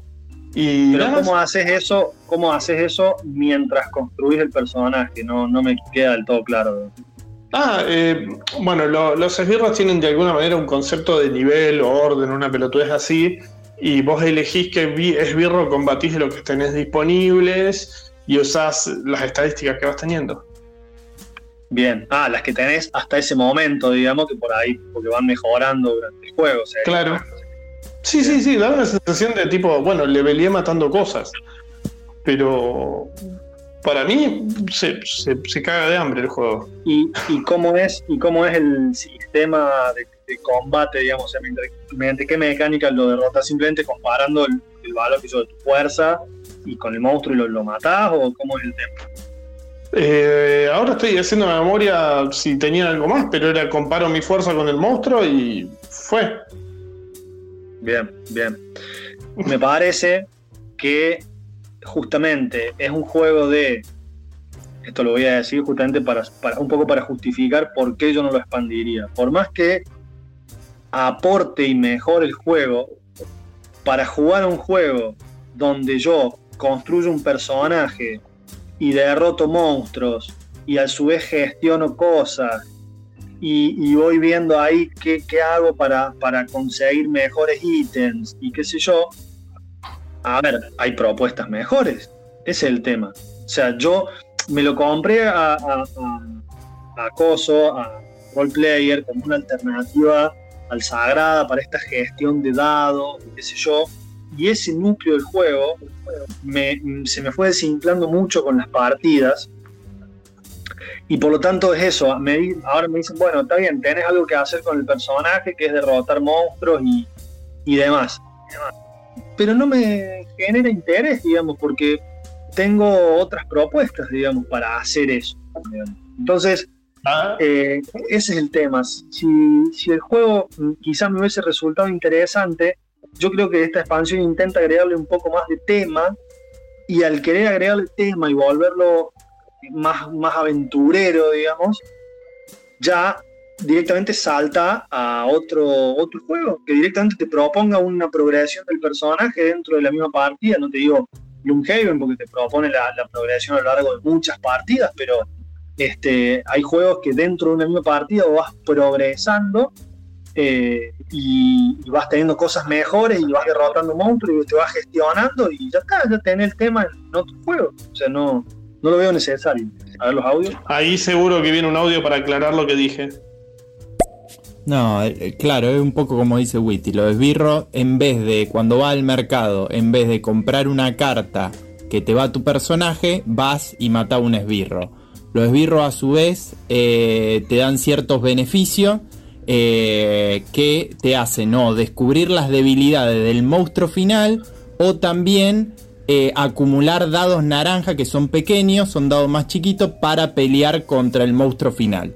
Llega el final y dependiendo de cuántas cosas haya averiguado del monstruo final, agarra una banda de dados naranja y las tira y empieza a utilizar modificadores para llegar a cierto puntaje de sacarle energía al monstruo final. Y ahí se ve te, agrega puntaje al puntaje de tu personaje, digamos. Acaba de perder puntos por eso. Eh, ahora voy a explicar. ¿Qué pasa, chavales? Muy buenas. ¿Qué tal estamos? ¿A qué jugáis? A ver, ¿a qué jugáis? Y luego, ¿qué plataformas gusta? Decidme tres juegos que os gusten así, por ejemplo, yo qué sé. Te digo yo tres que me gustan a mí, así que no son muy. que no sean triple A tampoco, bueno, lo que os gusta a vosotros. Yo, por ejemplo, te diría, a ver, Hollow Knight, eh, Little Mares y no sé, uno tercero así para el Ultimate Chicken and está bien, pero está hablando de videojuegos nosotros estamos hablando de juegos de mesa, así que este, no aplica, no aplica esta situación, pero Hollow Knight es un juegazo igual, ¿eh? Little Nightmares lo tengo por probar y el otro no lo como, así que ahí, ahí le doy mi devoto. Eh, respecto a lo que comentaba Fran, algo que me, la baja, me, me, había bajado, yo me había olvidado de ese detalle. Cuando un juego, no importa qué juego sea, vos eh, empezás a acumular cosas y definís 100% de tu partido o un porcentaje muy grande de tu partido en un resultado una tirada de dados, por más que metas modificadores de diferentes cosas, es como que vos laburaste para gestionar algo y está re lindo y fue una re linda emoción, pero si el grupo no me hace que me esté divirtiendo en ese momento, el juego perdió puntos porque no se sostiene a sí mismo. No sostiene el entretenimiento eh, y el desafío en darme la sensación de desafío. Es tipo, bueno, no podemos darte este desafío, vamos a meterte a azar. Ojo, me encantan los juegos de azar. Disfruto un montón de juegos en donde se define por un dado, pero eh, Roleplayer me está diciendo, gestionate estos dados, armar mejor tu personaje y bueno, y ahora encima me había olvidado yo completamente de este detalle del final, en donde me está diciendo, después de gestionar todo esto, bueno, tira un paquete de dados y fíjate que te sale. Claro. Sí, sí, sí, sí. No, es que a mí me, me, me pasó una cosa parecida con eh, Dojo Kun, me acuerdo porque yo lo, lo canjeé a ese juego. Eh, encima fue gracioso porque me pasó dos veces el mismo problema. Yo me compré adrenalina por la temática, por curiosidad, ¿viste? Uh, a ver qué onda, cómo, cómo plantean esto. Nada, es un juego que al final no me cerró por prácticamente ningún lado. Este, y lo canjeé por eh, Dojo Kun, porque yo digo, bueno, este, este juego eh, eh, yo leí la temática y me dice, a ver, es un juego de colocación de trabajadores donde gestionas tu dojo, entrenas luchadores y los envías a un torneo de artes marciales. Ah, dije, pero esto está muy bueno. Y no, no busqué Todo lo que quiero, no busqué muchas reseñas, lo canjeé porque aparte también me estaba costando encontrar a alguien interesado en adrenalina. Entonces dije, bueno, dale, juego por juego, valían más o menos el mismo precio, le metí. Lo jugué dos veces a Dojo Kun, dije, no, no, Porque, a ver, sí, yo conseguía a mi entrenador, lo entrenaba, le mejoraba las estadísticas, fin, pan, al final de la ronda estaba el torneo de artes marciales, lo metía al torneo de artes marciales, que era entre los jugadores, qué sé yo, como una llave. Eh, y al final el combate era un pool de dados yo agarraba, tiraba y era un piedra, papel, tijera con el otro dado por dado. O sea, me pareció una solución súper chota para toda una gestión previa que yo hacía. Y encima no era, no era una, tirada con gestión, donde viste algún reroll, algún, alguna cuestión ahí donde yo cambiara la cara de un dado. No tenías nada. O sea, era la tirada y a ver qué pasa. Y listo. Eh, bueno, ahí el, el, otro juego, el que cambiaste, ¿cómo es que se llama? El que había cambiado el. Adrenalina. El adrenalina eh, pese a todo eso, el juego ni siquiera te está mintiendo diciendo que gestionas algo. El juego te dice esto es un FPS en donde en la mesa, en donde te vas a cagar a tiros, vas a decidir poco, te va a tocar un montón de suerte. Eh, siento que el juego es más honesto de la adrenalina al lado de eso. Sí, mi problema con la adrenalina fue, no fue tanto un problema temático o de, que se sintiera robado, sino de que me pareció que simplemente es un juego de mayorías que no funciona nada más. es un problema inherente a la mecánica del juego. O sea, Adrenalina es un juego de mayoría. Ahí, liso. Eh, el tema es que la forma que tiene. Adrenalina es un juego de mayorías. Este, tan, tan camufladas, pero es un juego de mayorías. La mayoría es cada jugador. Porque al final, cuando a mí se me llena, me hicieron la cantidad suficiente de heridas, gana más gana más ah. puntos quien más heridas me haya hecho, después el segundo puesto, después el tercer puesto y así, y, se me resetea el daño, y el daño es la mayoría. no había evaluado de esa manera ni a palos a la adrenalina, pero sí, tenés razón, ahora que lo, lo, decís, tenés razón. Claro, pero, netamente es un juego de mayoría. El tema es que eh, es, es rara la forma en la que están planteadas y se siente injusto, digamos. Ese es el problema. Ah, sí, es totalmente injusto. Ni siquiera se calienta el juego en decirte que el juego va a ser. Eh, ¿Cómo es esto? Eh, ni siquiera, el, juego para mí, en mi experiencia, ni siquiera se calentó en decirte que el juego va a ser revolucionario. No, no, no, no, no. No, para nada. Este, yo es más, me había gustado el concepto de, bueno, a él que lo mataron un par de veces ya no vale tanto, entonces dejamos de matarle, vamos a matar al que vale más puntos. Eh, de, nuevo, igual no se trata de defender la adrenalina. Me parece que al lado del Dojo Kun, la adrenalina es una mejor experiencia. Sí, o por lo menos la experiencia fue más grata. Sí, definitivamente. Definitivamente. Este. Pero bueno, esto, la verdad que a mí me encantó charlar de esta parte. Nos debemos una nueva charla de editoriales, como comentó Lao. Sí, sí, sí, eso. Te mandé un audio para hablar sobre esa parte que después tenemos que revisar a ver cómo lo, encaramos. Y un golazo esta, esta charla. Fue Perfecto. dos horas, una hora y media. Es que a mí, qué sé yo, hablar de juegos me encanta y sobre todo cuando uno tuvo un par de partidas frescas ahí de algo de qué hablar, eh, me parece que está muy bien y me parece que dimos unas buenas pinceladas positivas y negativas de varios juegos. Este, no mencioné ninguno local porque quise esperar y no utilizar la charla que va a dar después, este, va, a dar en Latin Lunes más tarde, pero me gustaría, a mí pasa que bueno, yo justamente en los juegos locales no soy un agente imparcial, digamos, eh, y, vos tampoco, entonces eh, es, medio difícil hablar de juegos locales, digamos, pero al menos así, de, dar reseñas y demás. Quizá una cuestión mía y que es infundada, pero, pero a mí me, gusta, me gusta hablar de los juegos, pero por ahí, por ejemplo, con el propio autor yo puedo hablar de una manera más, más honesta, digamos, no sé. Está perfecto. de todas formas, no tendría ningún problema en hablar más de juegos nacionales, porque yo juego mucho en juegos nacionales y insisto en que hay propuestas muy interesante. Así que vamos a ver qué nos dicen ahora este ese y ese hermana a las 6 de la tarde, eh, Latin Ludens, eh, con Fran también ahí aportando, me imagino, seguro. Así que bueno, yo por mi parte. antes de este, cortar, tenemos el audio de Fernando y nos despedimos con el audio de Fernando. Es más, termina el audio y corto la transmisión. Dale, hasta luego entonces. Y la charla de estéreo de expansiones. Ahí vamos todos. Ahí vamos todos. y, terminar la charla.